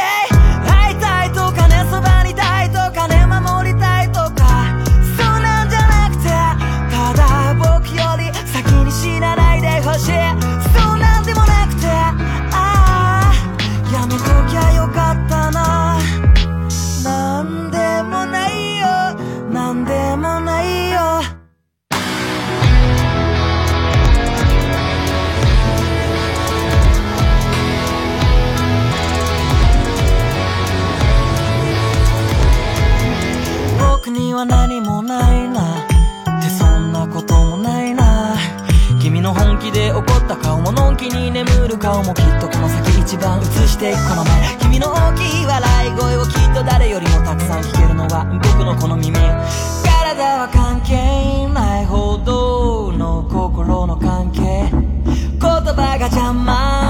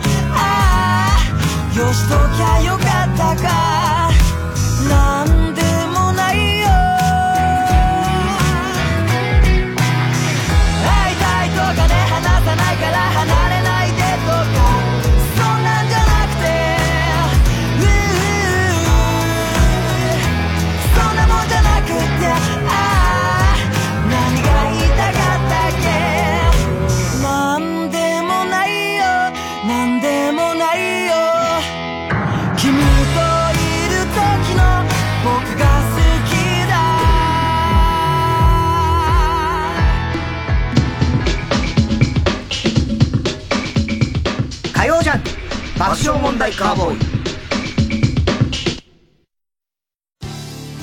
TBS ラジオジャンク。この時間は小学館。中外製薬。三和シャッター。チャップアップ育毛剤。フルタイムシステム。他各社の提供でお送りします。闇金ウシジマくんの真鍋昌平最新作。これは悪徳弁護士と呼ばれる男が繰り広げるフォートモラルの極限ドラマ。現代日本に救う闇から目をそらすな。九条の滞在コミックス発売中。小学館。いい弁護士は性格が悪い。山里亮太です。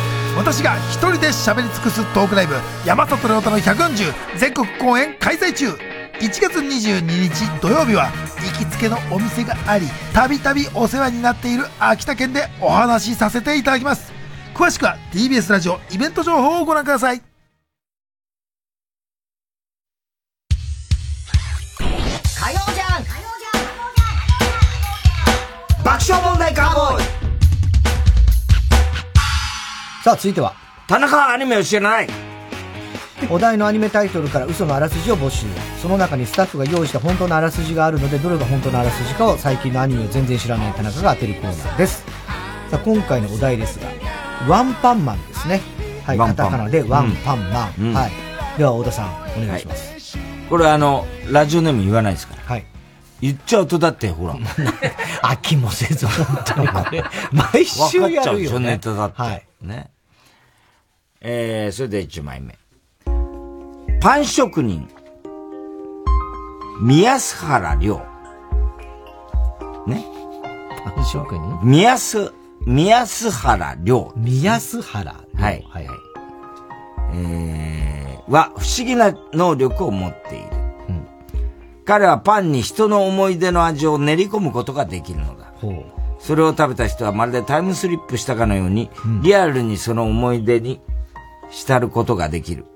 パン一つで人の思い出を再現する能力を持つ彼のことを人はワンパンマンと呼ぶ。いいですね。第1話では赤ちゃんの時に他界した母との思い出を再現してほしいと、女子高生がやってくる。彼女は母から母乳を与えられている記憶が蘇ってきたが、うん。それと同時に知ってはいけない母の死の真相を知ってしまう。あら、なんだ？まあちょっとなんか。面白そう。面白そうだね。ちょっと感動的な感じもするけどね。パンに記憶を、思い出を、味を。暗記パンみたいなことかな。違うで。全然違うよね。全然違うからね。人の思い出をえパンに練り込むんだから、暗記パンは教科書とかでしょ。カンニングペーパーだからね、言ってみりゃね。ええー、すごいね。はい。えー、続いては、2枚目。はい。殴られ屋の鈴木は、殴られ屋ね。殴られ屋。はい。殴られ屋の鈴木は、パンチ1回1万円の値段設定で生計を立てていた。なるほど、はいはいはい。割高の値段設定だが、グローブをつけなくていいというのが受けて、仕事は順調だった。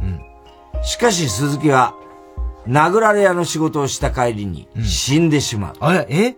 幽霊になった鈴木は、陶芸家の恋人のもとに現れる。はあとは映画ゴースト。ゴーストだよね幻とえ全く同じストーリーの。いやいやいやありえないでしょゴーストヒューマン、ウーピーゴールドラブストーリー。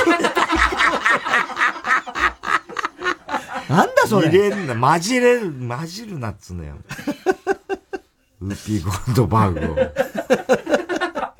混ぜんじゃないよ、お前で。はい。なんで途中までもう。ねえ。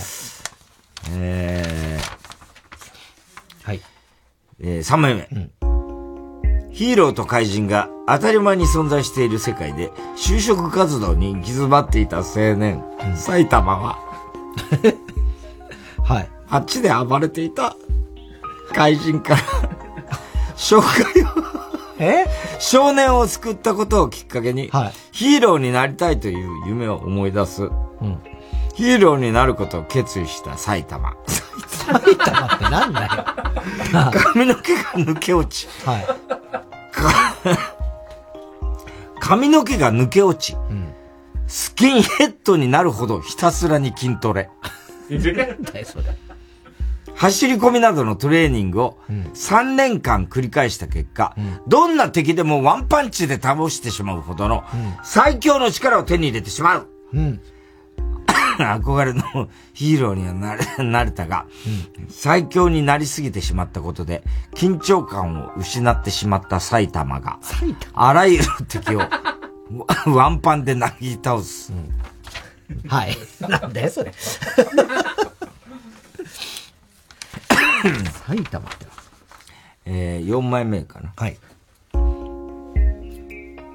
君に100億円やろう。100億円ですよ。ただし、今後はパンツ一丁で生きてもらう。ええ夢の中で交わされた悪魔の契約。アパートで目覚めた主人公が目にしたのは、100円、100億円が入金された貯金通帳と、たった2つのルールであった。ルール1、貯金通帳から1円でも引き落とした時にゲーム、ゲームが開始される。うんうんうん。ルール2、指定のブリーフ1枚以外を身につけた場合は、ゲーム終了。面白そう。預金から引き落とされた金額は、返、返済する義務が発生する。うん。周知と欲望、人間の本質とは？と問いかける問題作。はいなるほど。おーありそうだな、これはね。うん。はい。さあ、そして最後ですね。ワンちゃん、パンちゃん、マンちゃんの 3人と一緒に算数のお勉強をしていく E テレの教育アニメ。ちなみにワンちゃんはイギリスの数学者、ワイルズ。ワイルズ？はい。パンちゃんはフランスの数学者、パンルベ。パンルベ。うん。マンちゃんは、猿の、マンドリルがモデルになってる。だからほら、ワンちゃんっていうのはワイルズだよね。数学者の、イギリス、数学者のワイルズだよね。ワイルズって有名な人だね。そして、パンちゃんはフランスの数学者のパンルブ、パンルベパンルベだよね。知らないよ。パンルベとか。マンドリルね。さあ、以上。ええいやもうだってまず違うのがもう2番のゴーストと、あと3番もよくわかんねえんだよ。何言ってるかわかんなかったしな、埼玉。これも違うんだろうな。1個目はかなりいい感じだな。思い出をパン職人が練り込むやつ。で、あとその100億円だけどパンツ一丁で生活しなきゃいけない。これもありそう。あともう5番の E テレのワンちゃんパンちゃんマンちゃんもこれもちょっとなさそう。どうしよう。えー、4番目、違います100億円。じゃあ最初のだよ、パン職人。えー、これ両方違うの？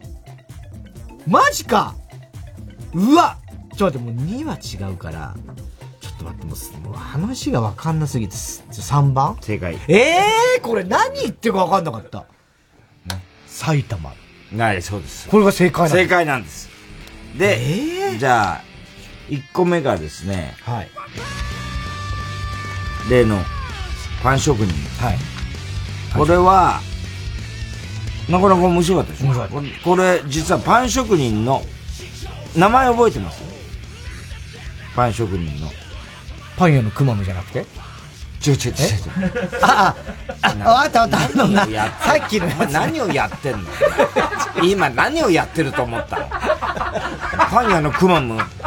そんなアニメだったら、すぐバレるよね、主人公の名前がパン屋のクマムである。中のじゃなくて、そう、正解が誰かなって今ずっと思ってたから、実は常連の誰か。だからこの話はい、パン職人の話だったでしょ？わかりました。はい、そう、メモってあります。メモってあります。何？変な名前だったら宮なんとか原、亮。宮須原亮。宮須原亮。宮須原亮。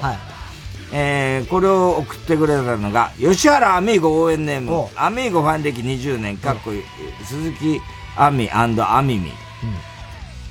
宮須原亮っていうのは、美しい安い原のよしですね。つまり逆から読むと、吉原雨になる。そっか。そういうことだ。それで宮須原亮なんだ。あ、絶対わかる。そういう伏線が張られ伏線じゃない。まんまと。いや、違う違う、伏線っていうのはまんまと騙されましたね。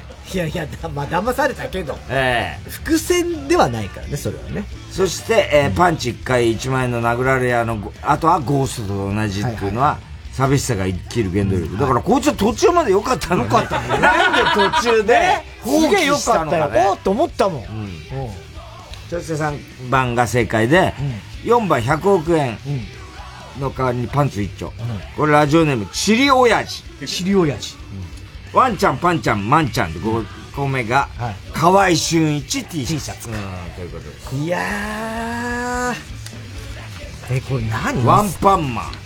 2015年第1期、2019年第2期が放送。ハリウッドで実写化の予定もある。本当？どういう内容だっあ、えー、っと、モブサイコ100早くしろよと同じ。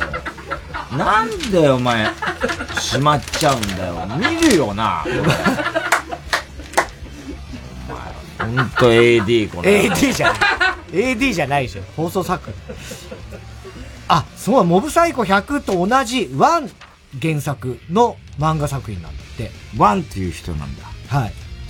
えーっと、あ、そうだ。話の内容がさっき、ごめん、説明埼玉っつうのがよく。ねヒーローと戦って、少年を救ったことから、スキンヘッドになって、どんな敵でもワンパンチで倒しちゃう。すごい人になっちゃうってことだよね。で、すごい人になりすぎちゃう。うん、まあそういうことだね。最強になりすぎたことで、緊張感を失ってしまった埼玉が、あらゆる敵をワンパンチで倒す。ね聞いてもよくわかんない。ねねこれ、シリアスっちゃシリアスっぽい。タッチは、ちょっと、あれだけど、でもなんかギャグっぽいうんタッチのコマもあったり、ギャグ漫画なん完全に。だね。そうなのね。ワンパンマン。ちょっとアメコミ的な感じもどっかにあるよね。うんえー面白いね。いろんなのあるからねな。えー、さあ、田中アニメを知らない。次回のお題、東京リベンジャーズ。これやばいよ、お前。結構、お前、マイキー君とか、お前出てきちゃういや、でも、だから、でも、ちょっと知っちゃってるから、逆にね。ちゅでも、ほとんど見たことないので、うっすらは知ってるんですよ、正直。ひよってるやつとうんか、あの辺のねうん、セリフはよくある。うん。だその、若者たちの喧嘩みたいな感じでね。まあまあざっくり言うとざっくり言うとね。うんまあいいや、東京リベンジャーズ。通り部ですよ。はい、通り部、嘘のあらすじ、皆さん、お待ちしております。東満とは何なのか。えー、なんだよ、東満えー、宛先郵便番号107-8066火曜ジャンク爆笑問題カーボーイ。メールは爆笑アットマーク TBS.CO.JP 田中はアニメを知らないの係までお待ちしております。火曜ジャンク爆笑問題カーボーイ。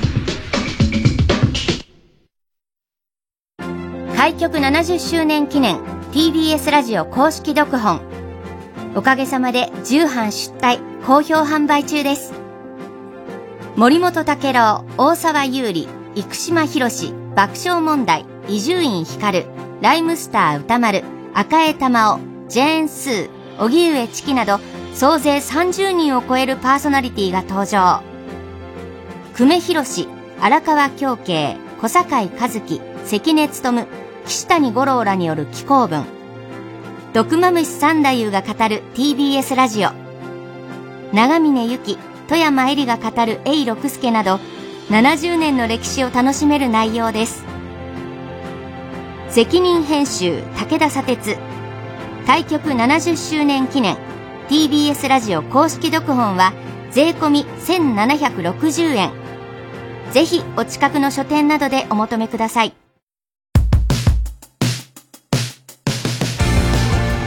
ここでグッバイエイプリルのファンタジーをお聴きください。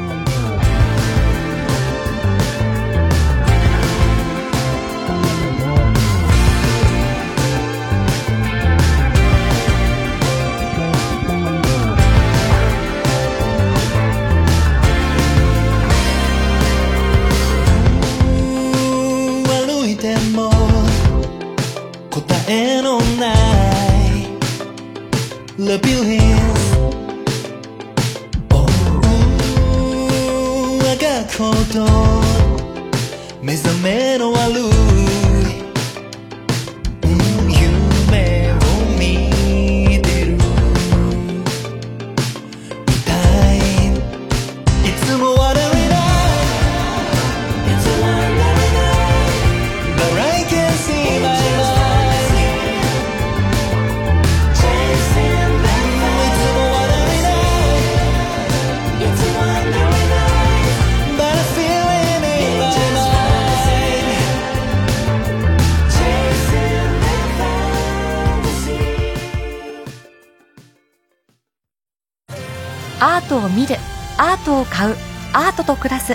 日本最大級の国際的なアート見本市。TBS ラジオ公演アートフェア東京2022テーマはアートアートアート。様々な価値観を創造し多様な人々を結びつけるアートを感じていただける企画展示やプログラムも展開。アートの今今のアートをご堪能ください。3月11日から13日までアート作品を見てそして購入する3日間。東京国際フォーラムで開催詳しくはアートフェア東京で検索火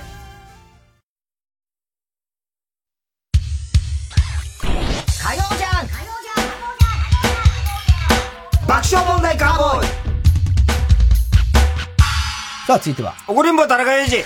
はい、こんばんは、田中裕二ですから始まる、いかにも田中が怒りそうな事柄を皆さんに考えてもらって、それを私、田中が3段階で評価いたします。えー、ラジオネーム、ボニーフィッシュ。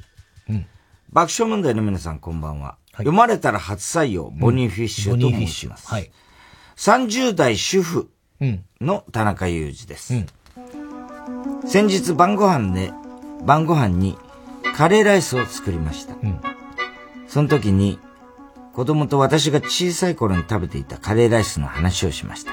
私、お母ちゃんの、お母ちゃんのお母ちゃんのカレーは、カレー粉と小麦粉と隠し味にリンゴ、そしてルーは少なめあったから、さらーっとしたカレー作ってくれたで。息子。へえ、僕はトロッとしたのが好きやけどな。私。私はさらっとしたのが好きや。好き、好きなんやな。夫はどんなんが好きなん？夫は。と、夫に聞くと。俺も、どちらかというと、とろっとしたのが好きやな。シャポシャポなんカレーも好きやでよ、けども。ではーシャ、ポシャ、ポシャポシャ、ポ何回言ってんねん。初めて聞く擬音語に驚きと動機が止まりません。多分、シャバシャバの言い間違いだろうと思いシャバシャバだよね。私、うんちょちょちょちょちょちょちょちょちょちょ待ってちょっと待って、お兄さん。懐かしいね。8.6秒。シャポシャポって何ですかシャバシャバやろと、半笑いで尋ねると、なんやねん。シャポシャポはシャポやぼシャポやん。シャポシャポはシャポシャポやん。だから、はぁ お前の耳かなりシャポってんなもう使ってんじゃねえか。いい間違いだと思って笑ってやってんのに、何向きになってんの頭までシャポってる夫に。完全に使いこなしちゃってる。私、いやいやいやいや、シャポシャポって初めて聞いたんやけど、さらっとしたのとか水っぽいのとかって、シャバシャバって言うやん、普通。夫、シャバシャバも聞いたことあるけど、俺は生まれた時からシャポシャポや。っていうか、周りはシャポシャポしかおらへん。ええー、なになになになになになに付き合い始めた頃に20年経つけども、あんたがシャボシャボって言うん聞くんの初めてだし、私はシャボシャボしてきたし、っていうか、シャボシャボ風情が何言ってんや？ん初見なよ、マジで。初見なよ、マジあー！ふざけるんじゃないよ！と思ったところで、方言でそういう地域もあるかもしれないと怒りを抑え、私、あ娘はシャポシャポ地方にお住まいなんですね。あ、夫はむ、む、夫はシャポシャポ地方にお住まいなんですね。多分共通語はシャバシャバやけど、と話すと、夫、シャバシャバがメジャーで、メジャーで決めつけるなよ。お前の親で決めてめえや。なんで？なんでなんで？なんで親が出てくんの？やっぱシャポってますね、頭ん中。大好きじゃねえかよ。っていうか、私は生まれてからシャバシャバやし、親に聞いたところで、シャバシャバシャバシャバ言うと思いますけどね。売り言葉に買い言葉で、すぐさま親に電話しました。続いて姉、友人たちにも調査しましたが、案の定、シャポってんのはうちの夫だけでした。その後、シャポシャポについてくぐってみると、確かにシャポシャポ言う人もいるみたいで、あながち夫も間違いではなかった。シャポっていう方、すみません。すみません。ただ、夫は生まれながら40年経ちますが、俺も周りもシャポシャポ、シャバシャバなお前が間違いと言い張るその頑固さに、異常に腹が立ちました。ちなみに夫は自分の親に確認の電話はしませんでした。おじけづいたのか、このシャポ野郎田中さん、これってシャポってますよね。いやいや、シャポってるかどうかわかんないけど。ってんじゃねえか、お前。ね。ええ、平気だよ、こんなの。どうでもいいわ。お前が、お前が一番使ってんじゃねえか、シャポってる。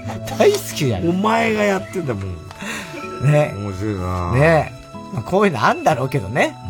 シャポシャポあんま聞かない、いや、聞かないけど、いや、だから言ってることはこの人のことが、大体俺も同意見よ。うん全体的に多分シャバシャバが一般的だと思うけど、あんだよ方言とかってもうでも方言でもないっていうか、夫だけが言ってたんだよ、多分。そうなのかな。だから怒ってんだよ。怒ってるのかな。うん方言だったら許すって言ってるわけだから。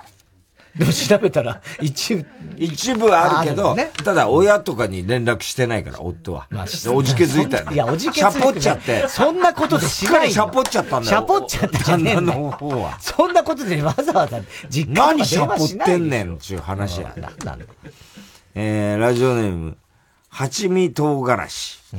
うん、多いね。こんばんは、初投稿のパン屋の田中裕二です。パン屋多いんだよな。夜中とか仕込みをやっとすんのかな？散歩が趣味の私はスマホのママップアプリを愛用しており、そこに出てくるお店の情報をよく見ることがあります。私のパン屋の情報も当然載っており、その中の口コミを見ては、ほとんどが5か4か5の評価でニヤニヤしているもんですね。嬉しいだろうね、こういうのはね。ところがある日、新しい口コミが追加されており、その評価はなんと 1! うん。当方に何か落ち度があったのかと、内容を見てみると、こう書いてあります。味はまあ普通です。パンですからまずい方がおかしいですが。はぁムカつくな。お前は普通のパンが作れるのか？どんだけ手間がかかると思ってんだ？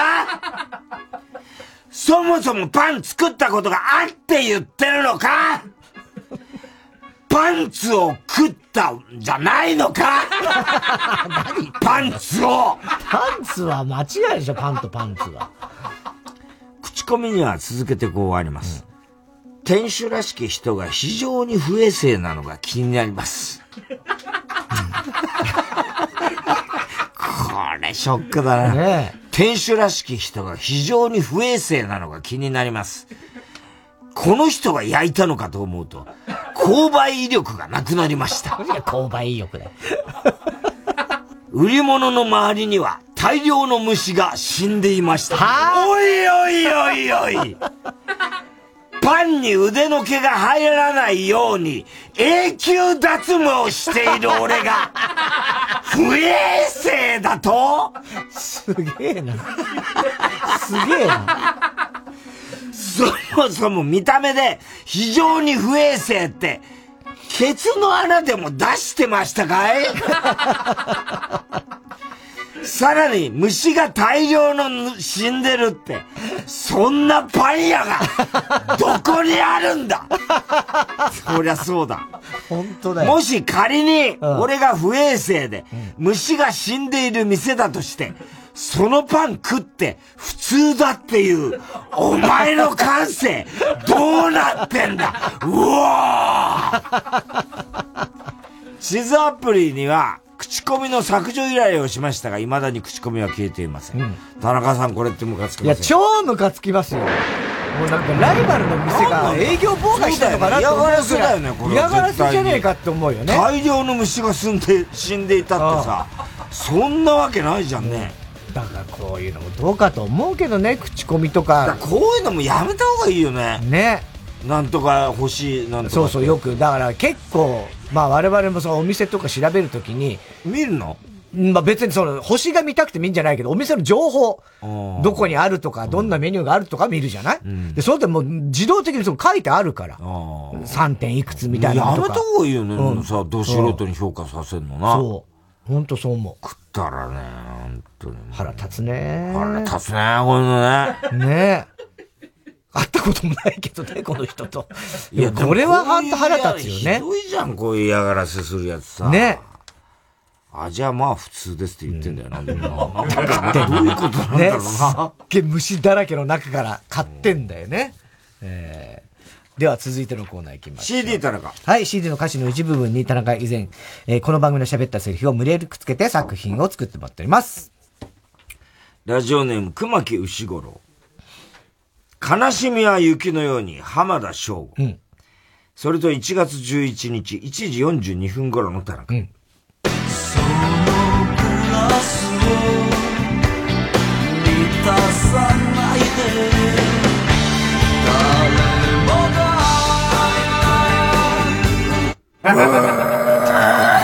みたいな。何なんだよ、だ違うよこの世界なんだよ。違うよ。うわ、うわ、うわ、うわでしょ？そういう世界で住んでんだよ、誰もが。そんな声出してるところ。面白いね、これ。テープ入りしました。ラジオネーム、明太子定食。アンパンマンのパ、マーチ。ドリーミングです。それと11月11日、1時50分頃の田中。はい。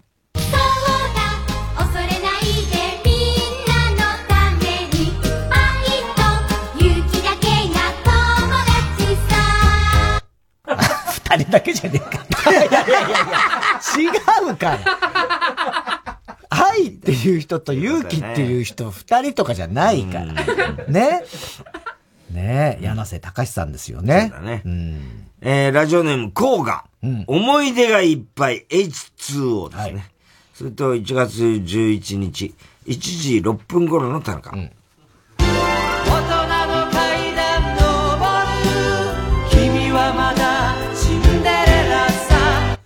でさ、あの、階段、あの、なんつうの、滑って、尻もしつくような状態で、そのまんま、まっすぐしてまで、ドドドドドドド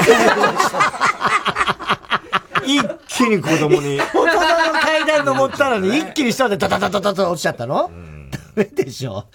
えー、テープ入り。ラジオネーム、青い三角フラスコ。内気なあいつキャンディーズ。それと、1月11日、2時36分頃の田中。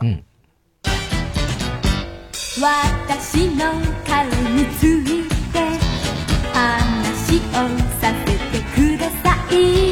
名前を言えば誰か。あなたもわかります。甘い口づけせがむと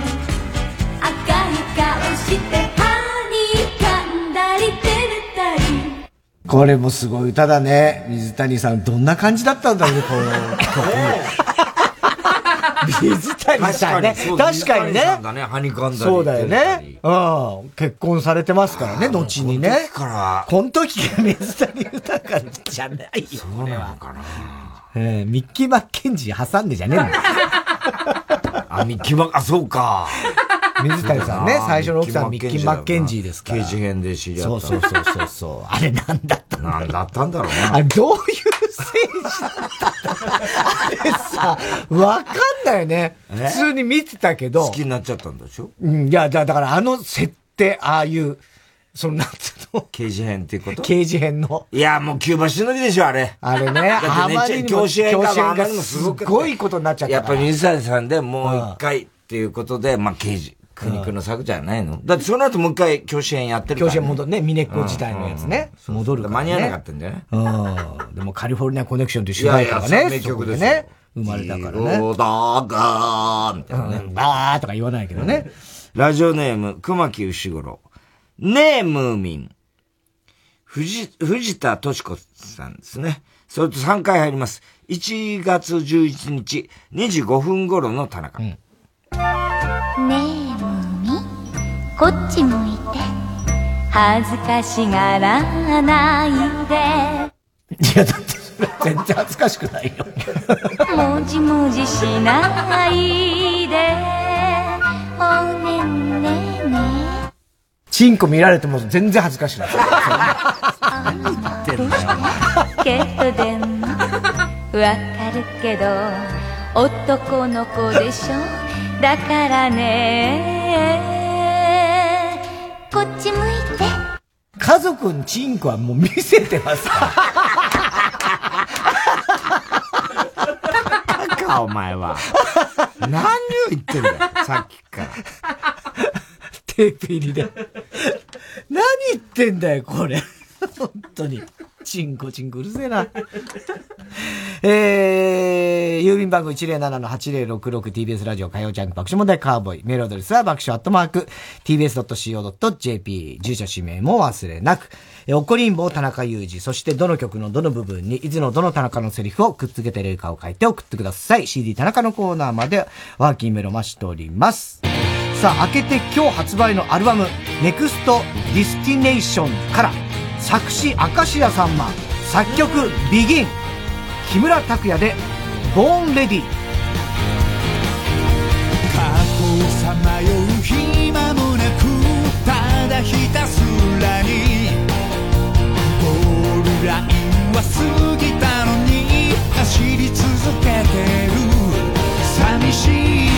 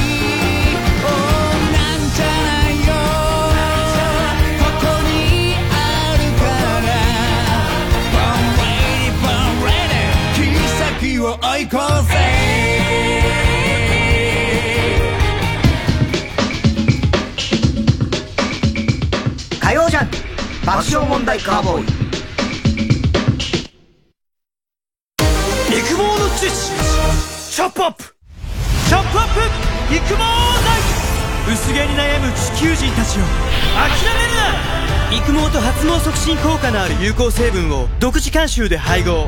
ウェブ売上 Ｎｏ.1 育毛剤。育毛の知恵。チャップアップ。行こう献血。明日の予定がノーマーク？ノーマーク？なら。献血行けばいい。待ち時間がな。事前予約でスムーズに。これぞ令和のスマート献血。 Let's reservation。予約して。行こう献血。日本赤十字社毎週金曜夜12時からの「マイナビラフターナイト」では今注目の若手芸人を紹介しています。ゴジラとメカゴジラだ。バカ！ダブルパチンコマイナビラフターナイトは毎週金曜夜12時から。TBS ラジオジャンク。この時間は小学館中外製薬三話シャッターチャップアップ育毛剤フルタイムシステム他各社の提供でお送りしました。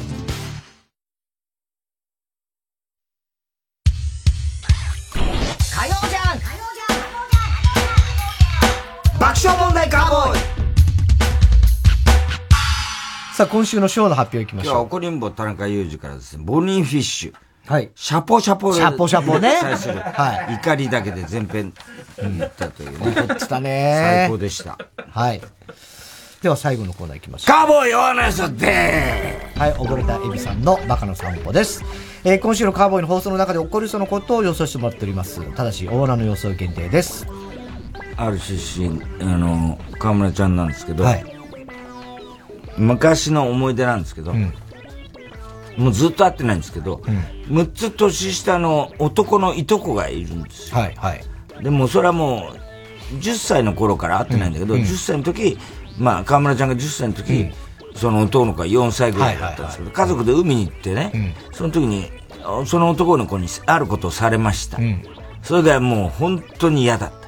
なんでしょう。もう4歳の男の子だから、もうちょっとこう、ませてきて、10歳のお姉ちゃんの、えー、まあ普通だったらスカートめくるぐらいはしてもおかしくないけれども、海、海でしょ？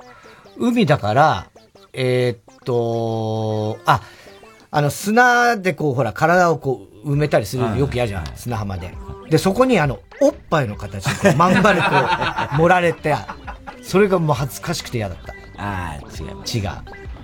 なんだろうなえー海だから、えー、あ、海の中で、その子がうんこをした。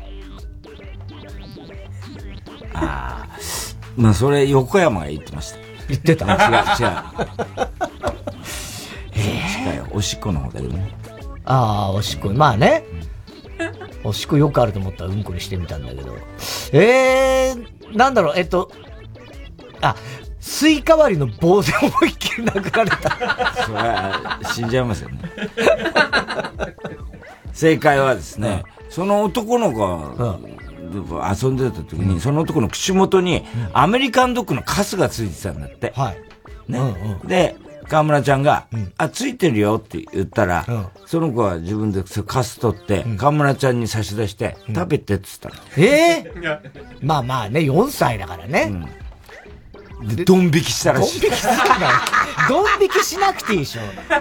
気持ち悪いみたいないやいや、だからまだ4歳だからさ。それ以来会ってないです。あ、そうなんだね。それが最後の思い出かわいそうだね。あと、中根ちゃんがびっくりしたんだけど、あの、パンダのレイレイとシャオシャオだっけ？シャオシャオとレイレイ。あれ公募で、一般公募で決めてたはいはいはい実は誰にも言ってなかったけど、中根ちゃん、あの、公募出してて、あ、そうなんだ。双子だ、ね、あれ出して、なかなかとねえねえっていうので、一番通を送ってた。一番通。頑張ったね。組織票だから落ちるんだろうな、その単に数だけじゃないだろうけどね。えーバナザードアップショー。太田さんが岩城正美、田中さんが山田太郎、高橋さんがトロマ和人、和人の顔の T シャツを着ていて、田中さんが、おー、これで秋葉が、里中悟の T シャツを着ていたら、名君四天王の完成じゃんと、うん、ドカベンは本当に最高の漫画だよと言って、秋葉さんを見ると、秋葉さんが、上下左右太。上下左右太言ったよね。左右太ってなんだっけ？なんだっけ？敵チームじゃないかな。の T シャツを着ていて、いや、上下だよ。ほとんど守備のシーンにしか出てこねえじゃねえかよ、と全員に突っ込まれる。あ、名君か。そうなの？え、松尾アトムの？ネタによく出てくんだ。上下左右太。なんだ？いたような気がする。レアキャラみたいな、うん、レアキャラだね。うん、ねラジオネーム、青い三角フラスコ。現在、日本国内の最高齢者、えー、119歳、うん、田中孝子さんから、私は100歳以上の中では世界一の太田光ファンだという 自信があります。同世代の中で、これに文句がある人がいたら、番組宛てにメールを送ってきなさいという直筆の手紙を。すごいね。これは嬉しいね。ねもし、本当は。どうにもならんよ。受験生リスナーからタイムフリーで共通テストの前日に聞いていたら、先週の田中さんが階段から滑ってまっすぐ落ちていたという話が出てきて不安になりましたというクレームが届き、田中さんがヘラヘラ謝罪するという。滑るな、落ちるだね。ねね。あ、なんかネットニュースで見たけどさ、1J でさ、アリコンの？わ、元アリコンのね。